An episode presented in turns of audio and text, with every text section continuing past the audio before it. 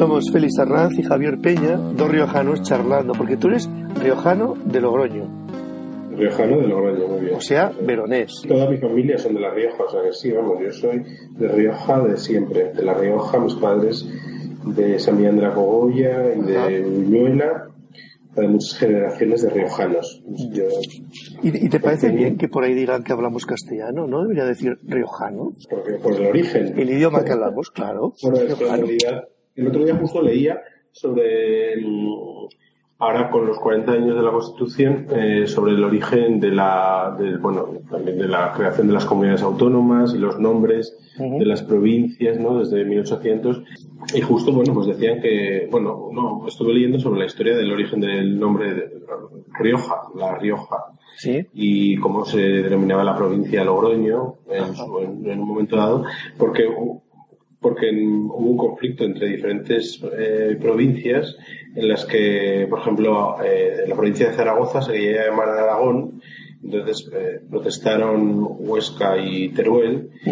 eh, entonces hubo una decisión de que para que las eh, provincias se llamaran como su capital, en Ujú. su gran mayoría. Entonces así se llamó la provincia de Logroño, Logroño, hasta que la, con el, con el eh, Estatuto de Autonomía se cambió por La Rioja. Se recuperó, ¿no? Sí, se recuperó porque en realidad la gente se, se seguía denominando riojano, o sea, la gente de allí. Hombre, claro. No, no se usaba, o sea, era algo que estaba en lo legal, estaba de una forma, pero en la, en la calle ¿no? y en la ciudadanía se, se empleaba de otra forma. Entonces, Una bueno, cuestión, en cualquier caso, claramente ibérica, ¿no? Y claramente de ríos, ¿no? Lo de río, río, Claro. hoja, río, ebro, siempre Claro. estamos ahí, ¿no? sí, eso es. Bueno, la cuestión es que estás en Madrid, supongo que estás en plena campaña eh, en relación a la presentación de Concéntrico, pero primero vamos a hablar de ti. A ver, Javier Peña, ¿de dónde sale? Tú, Javier, eres arquitecto. Sí, eso es. La verdad es que, pues bueno, allí por eh, cuando estaba estudiando ¿no? el, el- el bachillerato, eh, era algo que siempre tenía como muy presente, ¿no? Como un poco la... Me parecía como un, un tipo de estudios eh, que tenía interés por el hecho de ser transversales, ¿no? Y que comprendían muchas partes de, de los intereses que yo tenía como, como alumno, ¿no? Desde el punto de vista matemático, desde el punto de vista de cálculo, que siempre era algo que me interesaba mucho, pero luego también con ese complemento eh, sobre la historia ¿no? y sobre lo plástico y lo creativo ¿no? que tiene eh, y esa mezcla de orígenes que confluían en, en los estudios como arquitectura pues, era lo que más me atraía básicamente más que ser arquitecto sino como esa conf- Era una esa decisión confluencia- práctica, era la manera de hacer más cosas a la vez, por lo que dices, ¿no? Bueno, no, es que como que te forma ¿no? el cerebro de una forma muy concreta por ese abanico de ámbitos que tratas, ¿no? Entonces creo que eso es algo, bueno, que me parecía interesante. Entonces, más allá de pensar que era para hacer casas, ¿no? Mm. Pensaba que, que era una forma de ordenar las ideas y de ordenar el pensamiento, ¿no? Bueno, ahora creo que así fui, fui decidiendo y, y emprendí la formación. O sea, que ya desde el principio no era para ti necesaria la vinculación entre arquitectura y edificación. Ya estabas en un término más amplio. ¿Había precedentes? No, no, porque no, mi familia nadie, nadie había estudiado arquitectura. Bueno, mis padres son carniceros y mi hermana eh, estaba, había estudiado Bellas Artes. Bueno, ella había como comenzado un poco una línea así como de despegarse ¿no? de la, del tipo de estudios que había hecho. Se dedicaba principalmente a la restauración de retablos, y, pero vamos, tampoco era algo que yo tenía, presente porque cuando ella acabó de estudiar Bellas Artes, justo yo empezaba a estudiar arquitectura porque nos llevamos seis años, pues bueno, fue justo ese lapso de tiempo. Y bueno, para mí yo creo que dudé bastante entre arquitectura y comunicación audiovisual, mira tú, porque hacía cortometrajes y hacía otras, otras historias y, y tenía como, decía, pues esto o lo otro, y digo, bueno, voy a meterme en arquitectura y eh, voy a ver eh, cómo, cómo es, ¿no? Desde cerca. Y la verdad es que no, no me equivoqué, vamos. Siza Álvaro estudió arquitectura para que le dejasen hacer escultura. No es tu caso, tú estudiaste arquitectura porque querías hacer arquitectura, pero has terminado haciendo también comunicación visual y vídeo, ¿no?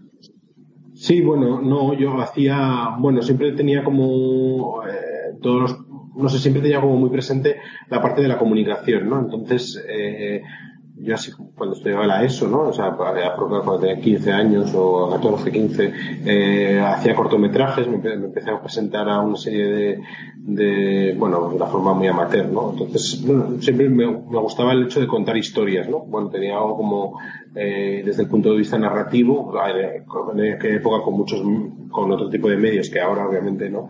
Entonces, eh, queda ahora como un poco como alejado, ¿no? me, me hace gracia como pensar en ese momento. Pero bueno, era algo que, que me parecía interesante y yo creo que eh, luego esa, esa perspectiva de afrontar lo, lo profesional me ha ido acompañando o sea, yo ya no, no he hecho los vídeos, pero siempre me ocupaba mucho por fotografiar, por documentar las piezas o las obras que iba haciendo, las experiencias que iba generando, eh, plásticamente o como, bueno, como investigaciones, ¿no? Que iba haciendo sobre, sobre el uso del espacio público, sobre los desarrollos una vez acá en la carrera. Y siempre, eh, era algo que me parecía interesante, ¿no? Cómo, cómo contar lo que hacías. eso yo creo que ha sido como siempre luego también lo he ido aplicando en los proyectos que he desarrollado. Y esto ocurrió desde el principio. Tú la carrera la estudiaste en Madrid. Sí.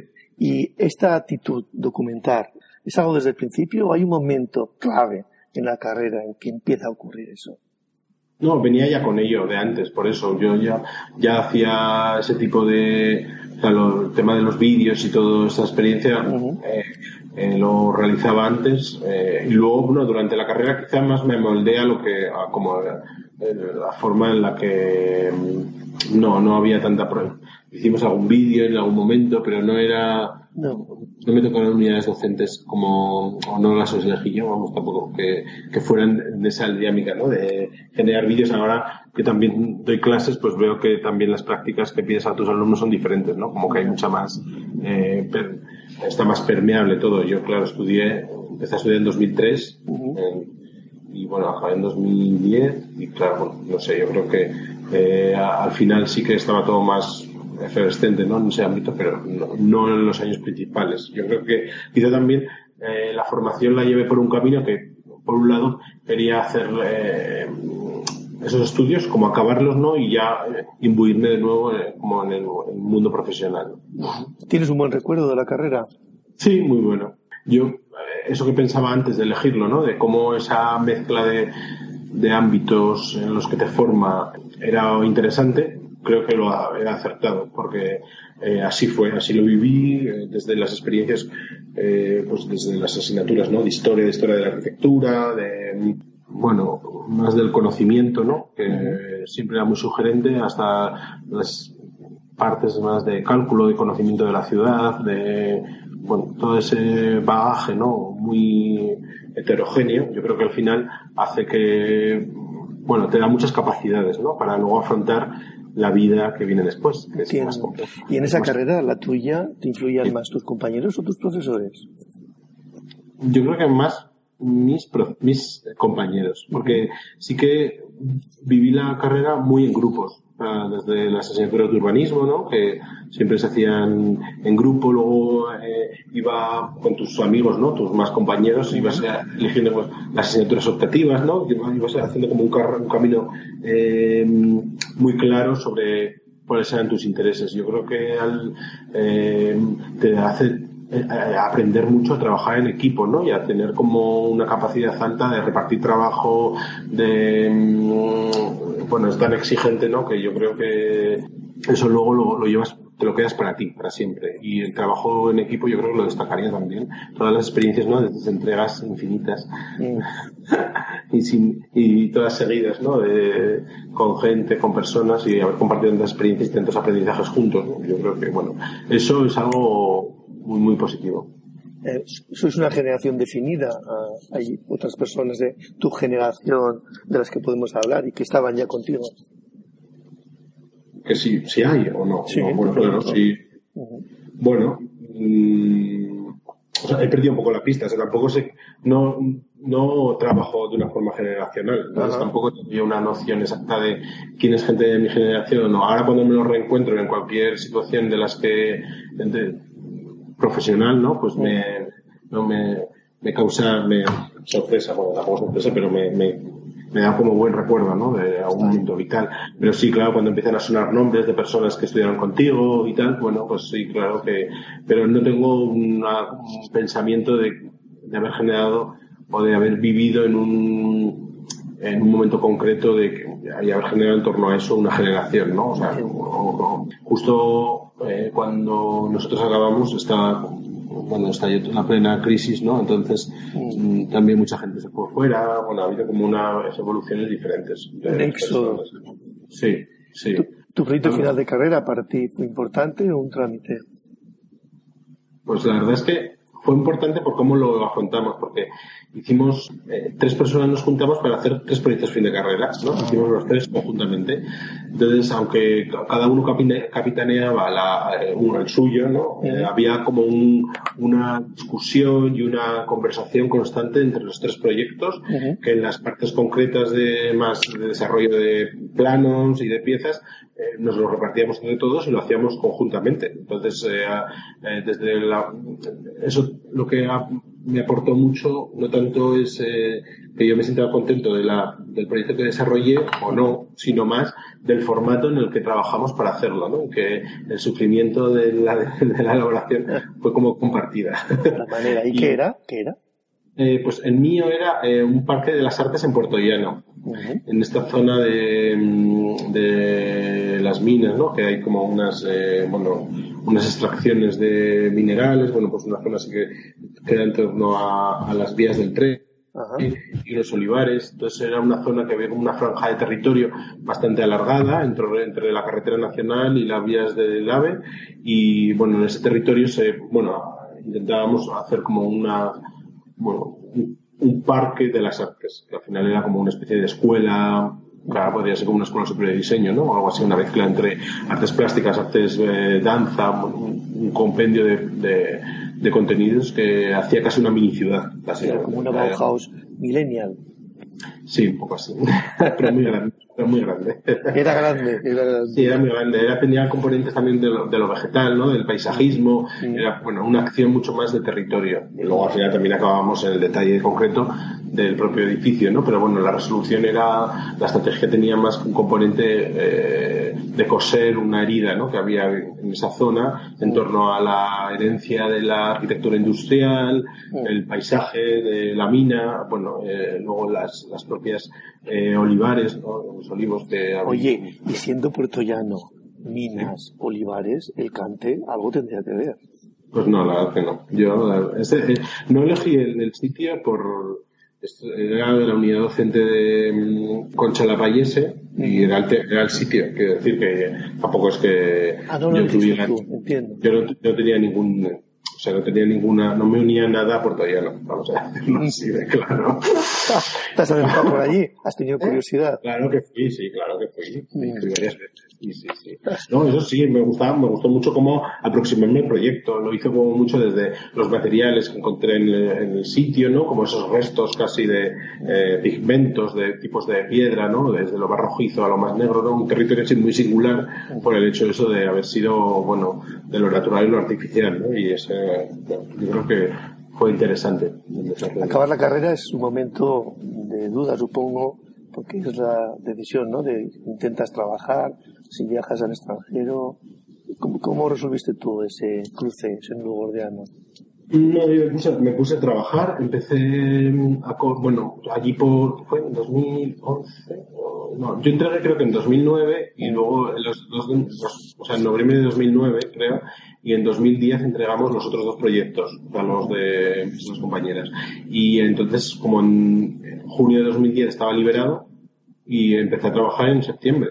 Mm. Entonces, un poco fue como un mini verano, ¿no? O sea, como de un poco de indecisión tampoco porque ya lo había más o menos apalabrado y empezamos a, trabajar, empecé a trabajar en Madrid aquí en septiembre de 2010 y empecé a trabajar con Ariadna Es comisaria de arquitectura y bueno, estoy desarrollando, bueno, los proyectos en los que ella estaba trabajando, eh, bueno, ella tenía, está especializada, ¿no? En el comisariado, sobre todo de exposiciones en ese momento, había hacía bastantes proyectos con AECI, eh, Fres Latino, eh, Fres Madrid, y bueno, estuvimos haciendo, bueno, yo estaba trabajando para, para sus proyectos. ¿Viviste ese ambiente? que rodea a Ariadna, supongo que también Edgar González por allí andaría, ¿no? Sí, sí. Bueno, justo hicimos una expo en Panamá, que él hizo el diseño.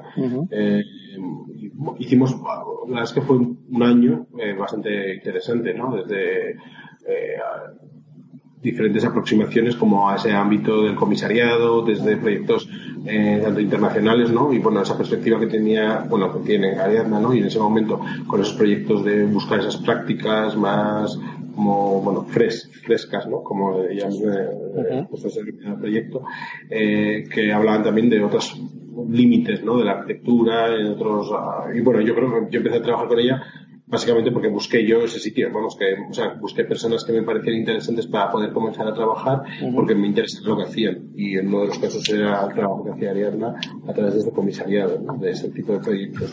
Y sí, eh, fue una época bastante interesante y también sí estaba, bueno, Edgar, eso hizo que el diseño de, esa, el diseño gráfico de aquella exposición, bueno, y muchos estudios, claro que era un trabajo más de gestión, de logística, ¿no? Tampoco tampoco sé, conocía algunos, otros no. Aquí hacer números te ayudaba.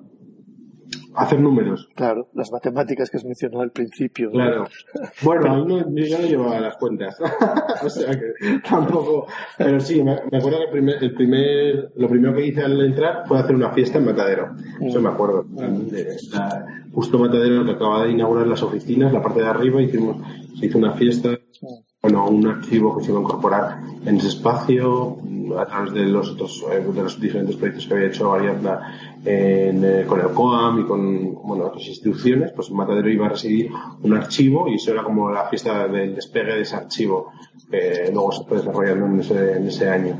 Y luego, pues eso sí estaba itinerando Fres Latino por los diferentes institutos Cervantes del mundo, a través de AECI, eh, desarrolló arquitectura y performance en, las, en Tabacalera y, esta, esta exposición en Panamá. Bueno, la verdad que fue un año con, con, con desarrollos interesantes, ¿no? De su- Movidito, movidito, ¿no? Sí, sí, sí, sí. He dicho hacer números, quizá deberías de haber dicho echar números, que creo que es lo correcto, ¿no? En cualquier caso, está claro que tu noción de trabajo en equipo te beneficiaba de cara a incorporarte, ¿no? A esta movidita o a este movidón que comentas justo al terminar ah, la carrera. al final el trabajo de comisariado muchas veces es como gestionar muchos equipos, ¿no? O sea, poner es un poco una, yo lo veo que es como un poco director de orquesta, ¿no? Que ah, hay muchos componentes de personas trabajando detrás y esa como eh, llevar todo como al día, ¿no? Y tener como un entendimiento de cómo está yendo el proyecto, eh, una visión global de algo. Eh, sin aterrizar en cada cosa en concreto o solo de forma parcial puntualmente en algunos momentos, pero esa visión global es muy importante y estratégica también, tiene- tiene mucho de estrategia. Hombre, esta visión de director de orquesta es un poquito romántica. Hay una visión como más, supongo, ah, como decirlo, más chapucera, que sería la de eh, el equilibrista chino, ¿no? Que está con sus platillos y con cuatro varillas sujetando una colección que está a punto siempre, siempre de caerse, ¿no? Como andando en la cu- cumbrera y no sabiendo de qué lado vas a caer. Porque la gestión cultural tiene algo de esto, ¿verdad? Depender de subvenciones, depender de decisiones de última hora, ¿no? A ver, eh, luego yo cuando emprendí mi propio camino profesional, haciendo gestión y comisariando y haciendo proyectos de comisariado, eh, siempre lo he visto como una investigación. Siempre lo he percibido, si no, no me hubiera metido en, eh, eh, en ello. Eh, y la verdad es que esa parte también de la búsqueda, del convencimiento de, de las personas para sumarse a los proyectos me parece atractiva. O sea, es una parte atractiva de- del trabajo que desarrollo. Luego a veces se hace pesada, pero eh, también es atractiva. Y creo que mm, ese, ese poder sugestivo del equilibrio Mm. también hace los proyectos mejores muchas veces. O sea, no, yo no creo, por ejemplo, en la dirección de un centro tipo funcionario que dure para siempre. Yo creo que los espacios no tienen que estar regidos por un mismo criterio siempre. Mm. Creo que la, la capacidad de variar y la sugestión de estar en movimiento Mm. eh, hace que las cosas estén vivas, ¿no? También no todos los espacios requieren las mismas necesidades, pero eh, en ese punto de equilibrio creo que muchas veces, bueno, hace cosas precarias, pero otras las hace eh, más interesantes, porque prescinden de lo innecesario para quedarse con lo fundamental. O sea que la base de tus principios es esta idea dinámica, ¿no? Y de mutación constante. Al fin y al cabo, a la par de la propia sociedad, entiendo. Sí, de hecho, eh, muchas veces cuando he ido haciendo alguna serie de proyectos, eh, alguno que tenía como cierto éxito, eh, me preguntaba aplicar o quería hacer en otro sitio, ¿no? Y la verdad es que siempre era algo que no me interesaba, que me, nunca, como que el proyecto nacía y moría en torno a su propia vida, ¿no? pero que, que, no quería ser replicado, ni franquiciado, ni otra situación así. Sin embargo, luego eh, ha habido otros proyectos, pues como Concéntrico, por ejemplo, que sí. que nació con la idea de continuar. ¿no? Por eso tenía un nombre 01 en la primera edición, ¿no? 01, no 1 por lo menos llegaremos a los 10, digo, espero. Entonces, eh, porque, porque siempre pensé que el récord, o sea, porque llegó un momento en, en, mi vida en que percibí que um, una, una, había un tipo de respuesta que buscaba que necesitaba como un medio tiempo, un, un tiempo más largo de, de, de consecución. Mm. Y, y, en ese punto yo creo que sí que, bueno, eh, eh, es más o sea, creo que lo, lo, lo fundamental de los proyectos de, de comisariado y de gestión son, es acertar en el formato. Yo creo que hay veces que hay formatos que son ágiles, otros que son diferentes, ¿no? Pues igual que hay un museo, el Museo del Prado, y tendría que haber otro sitio, ¿no? Como que permita tener otra, otra, otra agilidad, ¿no? De gestión. Bueno, como que tiene que haber de todo, ¿no? Para que haga, cubrir todos los campos y todos los ámbitos. Está bien. Vamos sumando palabras, equipo, formato. ¿Tu lugar de trabajo, Javier, habitual, está en Madrid o en Logroño? Está en Madrid. En Madrid. Está en Madrid, pero es muy, es muy nómada. Es mm. decir, o sea, que yo estoy constantemente viajando, sí. Voy a Logroño, estoy un, dos semanas, estoy durante un mes, o cuando estoy haciendo lo visual. Entonces, mm es muy, es muy nómada, pero mi base principal está en Madrid. Vale, entonces, para, para, que quienes de alguna manera se imaginan que lo suyo podría tener algo que ver con lo tuyo, ¿Sí? les comentamos de cómo es un día normal. Pues eh, suelo despertarme muy pronto y tengo mi oficina en la planta superior de mi casa, o sea, tengo como dos plantas, entonces, la, entonces trabajo en, en un torreón que llamo, porque es como la última planta, lo que sobresale del propio tejado, pues es el torre, torreón, y es mi espacio de trabajo principal. Eh, y la verdad es que el, el 90% de mi tiempo es eh, mandar correos electrónicos.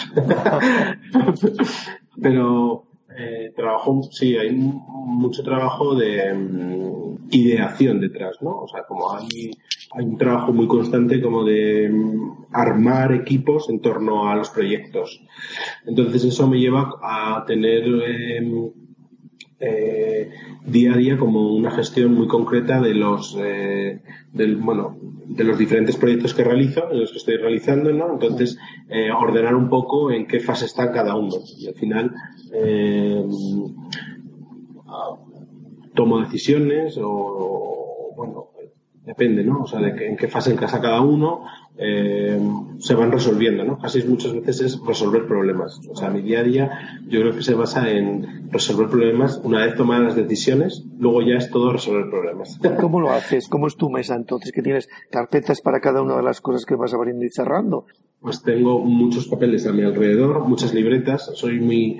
Eh, escribirlo todo, o sea, muchas veces eh, tengo bueno, tomar decisiones, ¿no? Pues cuando, cuando empiezo a decidir equipos o pensar qué personas quiero invitar a, a los diferentes comisariados, ¿no? Pues empiezo a abrir como un, o desde libretas a luego paso a Excel o a documentos eh, y busco en plan, eh, bueno, hago como una especie de abanico, ¿no? De personas que puedan como generar como un interés, ¿no? Intento tener, tener pensadas muchas, tener como un mapa muy claro de, de diferentes tipologías y de personas mm. para luego ir armando los proyectos, ¿no? O sea, muchas veces eh, estoy barruntando mucho las ideas hasta que las veo claro y tomo la decisión. O sea, no todo es como inmediato. Entonces, muchas veces como me gusta, eh, o sea, hay como un sexto sentido al final que me hace ver lo que es acertado. Y cuando lo veo acertado, voy a por ello. Entonces, eh, pero es como un proceso como interno que como que empiezan a encajar las piezas y, y, lo veo y lo veo y lo, y lo ejecuto, ¿no? Pero no hay una, no, soy muy intuitivo, la verdad. No, no, tengo una, no dedico una hora a los proyectos o dos horas a cada proyecto, sino que hago como, eh, es un es una forma de trabajo muy pasional, la verdad. Pero muy de francotirador, por lo que dices, ¿no? Sí, soy muy persuasivo también. O sea, siento como, eh, eh, hiper, persistente. Y veo que la clave de la, muchas veces la clave de los proyectos en los que he estado metido es la perseguir. Bueno, porque yo creo que eh, tener algo como una idea clara y ir a por ella. Entonces, eso es lo que me ha funcionado a nivel de, de llevar los proyectos a buen, a buen término, ¿no? a buen punto. y, ¿Tú, ¿Y tu cultura arquitecto te ayuda? ¿Mapeas ese pensamiento, esas ideas que quieres llevar a un lugar? Claro, veo mucho, consulto mucho, eh, visito mucho, ¿no? Y yo creo que, bueno, intento estar al día, ¿no? De lo que, bueno, desde, desde físicamente hasta digitalmente, ¿no? Que también ayuda mucho. Ahora mismo, cualquier, o sea, la transmisión de información a través de redes sociales, a través de muchas plataformas, bueno, pues yo creo que también está como muy al día. Y lo, y lo que siempre me parece como más interesante es también eh, intentar hacer bueno, proyectos que tengan como una capacidad como de ser muy heterogéneos, ¿no? También, como, bueno, que toquen muchos ámbitos de la profesión, ya sea de arquitectura o más creativos como lo visual, ¿no? Y bueno, y siempre eh, intentando también para mí que sea un reto, ¿no? O sea, yo, como decía, eh, los proyectos que he ido haciendo tenían un proceso vital como más corto, ¿no? Hacía una instalación, un proceso como creativo, una, un, un un proyecto que intentaba como generar algún tipo de pensamiento y esos ya morían en sí mismos, ¿no? Pero ahora, eh, en los proyectos como más del largo recorrido, ¿no? De año tras año, año tras año, lo que intento es siempre para mí también afrontar nuevos retos, ¿no? Y que para mí sean estimulantes. la verdad es que en cierta forma muchas veces eh, trabajo para los demás, pero también trabajo para mí, es decir, o sea, para lo que yo creo que puede ser interesante en lo que estoy desarrollando. Entonces, a mí muchas veces pues me gustan los retos, ¿no? E intentar hacer como las cosas como más complicadas y más complejas para que sigan pareciéndome estimulantes y que seguir dedicándoles tantas horas a ellas. Esto que empieza el día madrugando y en la medida en que este trabajo que tú te impones o buscas eh, utiliza la palabra social de manera sistemática y en todos sus frentes, te exige también esa presencia que también has mencionado de una manera intensa. La noche, las fiestas, la relación extendida es importante y la usas. No, la verdad es que no la uso. O sea, la, pienso muchas veces que la debería usar más de lo que la uso. O sea, no voy a nada, voy a decir. me, aburre, me aburre, me aburre soberanamente. O sea, me, no, no me, o sea, me apetece estar más con eh, mis amigos que en esas situaciones como más sociales, profesionales. O sea, mm. no me, no, o si voy, huyo rápido. también sé que muchas veces de ahí generas nuevos trabajos, ¿no? En verdad también. O sea, pero bueno, que como habitualmente no me, no me apetecen, no es que no me interesen, pero no me apetecen. Entonces no, no, acudo a ellas, la verdad. Y, y eso que yo organizo, es, las organizo yo también. O sea, pero te escapas. No, no, no, las que organizo yo estoy, claro, pero las que no, no voy a las, no voy a las, a, otras, no me gusta ir mucho a inauguraciones, no, quizá en otra época a lo mejor iba más, ¿no? Pero ahora mismo no, estoy como en una, en una, en un punto en el que tampoco ese ámbito como más social de la arquitectura o tal, no, no me parece como ciertamente interesante, vamos, no, no lo no lo desprecio, quiero decir, pero no lo, no lo empleo profesionalmente, porque yo creo que es algo que tiene cierta eh, rentabilidad, ¿no? Salir, dejarte ver para que vean y que te vean. Hay otra parte que sería, digamos, la cultura administrativa, de que una manera uno es capaz de no ahogarse en los papeles, ¿no? Ahí tienes facilidad, entiendo, para localizar ese diálogo con gente que apoya, administración que apoya, que siempre que exige, ¿no? Este reporte, este informe, este documento de petición. Sí, sí, claro. No, el proyecto va de todo, va, va de va desde arriba hasta abajo, vamos, desde la última cartela hasta, hasta la petición del, del, dinero, ¿no? Yo creo que eso es lo que más me interesa de mi trabajo, estar como en todas las fases del proyecto. Quiero decir, por ejemplo, eh, cuando hago concéntrico, por ejemplo, pues eh, me gusta como ese abanico ¿no? de situaciones en las que hay como todo el año se trabaja en el proyecto y se trabaja en diferentes fases, ¿no? En diferentes aproximaciones y diferentes situaciones del proyecto. Esa petición es lo que decía antes, esa, esa llamar la puerta a diferentes instituciones eh, me parece atractivo. no me parece atractivo por la, por la solicitud del dinero, sino por la capacidad de, de haber encontrado en torno a algo como muchas eh, opiniones, ¿no? Para no casarte con nadie también, en cierta forma, ¿no? Eh, que es eh, lo que más siempre me ha parecido como más interesante. Yo he, querido trabajar de forma autónoma, o sea, trabajo por mi cuenta, entonces, de hecho, a veces vivo mal cuando me encargan algún proyecto para un sitio concreto. O sea, no vivo mal porque siempre trabajo desde la libertad total de decisión. Entonces, cuando trabajas para otra situación no hay tanta libertad. Entonces, Bueno, tiene como diferentes eh, aproximaciones el desarrollo del de trabajo. Entonces, esa, ese ámbito de hacer los documentos, los presupuestos, eh, contabilizar ¿no? los ingresos, los gastos, bueno, pues eso sí, lo, lo llevo al día y, y, lo, y soy muy, muy, muy eh, controlador de, vamos, de los gastos que llevamos a cabo. Porque las cuentas tienen que cuadrar siempre. Además, cuando no es dinero tuyo, sabes que muchas veces trabajas con dinero público, entonces, bueno, es importante que haya una, una buena gestión de eso, ¿no? Yo intento siempre es, eh, eh, devolver más de lo que me dan. O sea, devolver a otro nivel, no económicamente, obviamente no con ingresos, sino devolverlo a través de otros, de otras reflexiones o de otras, bueno, de otras visiones, ¿no? de lo propio que se genera. Entonces siempre intento, pues eso, como ser muy eficaz en el, en el uso del dinero e intentar estratégicamente ponerlo en sitios donde creo que va a producir más beneficios a nivel cultural, a nivel eh, comunicativo, a muchos, otros niveles. Nos quedaría para completar tu perfil, Javier, eh, echar la mirada atrás y dar de una manera ya crítica sobre lo que te ha ocurrido y sobre lo que haces. Pero resulta que hemos agotado ya el tiempo que nos habíamos dado para eso. Pero como tenemos la siguiente conversación, el siguiente podcast sobre el concéntrico, te propongo lo siguiente. Vamos a despedir este. De acuerdo. Eh, de acuerdo. Y nos vemos en el siguiente podcast. Hasta ahora mismo, Javier. Hasta ahora.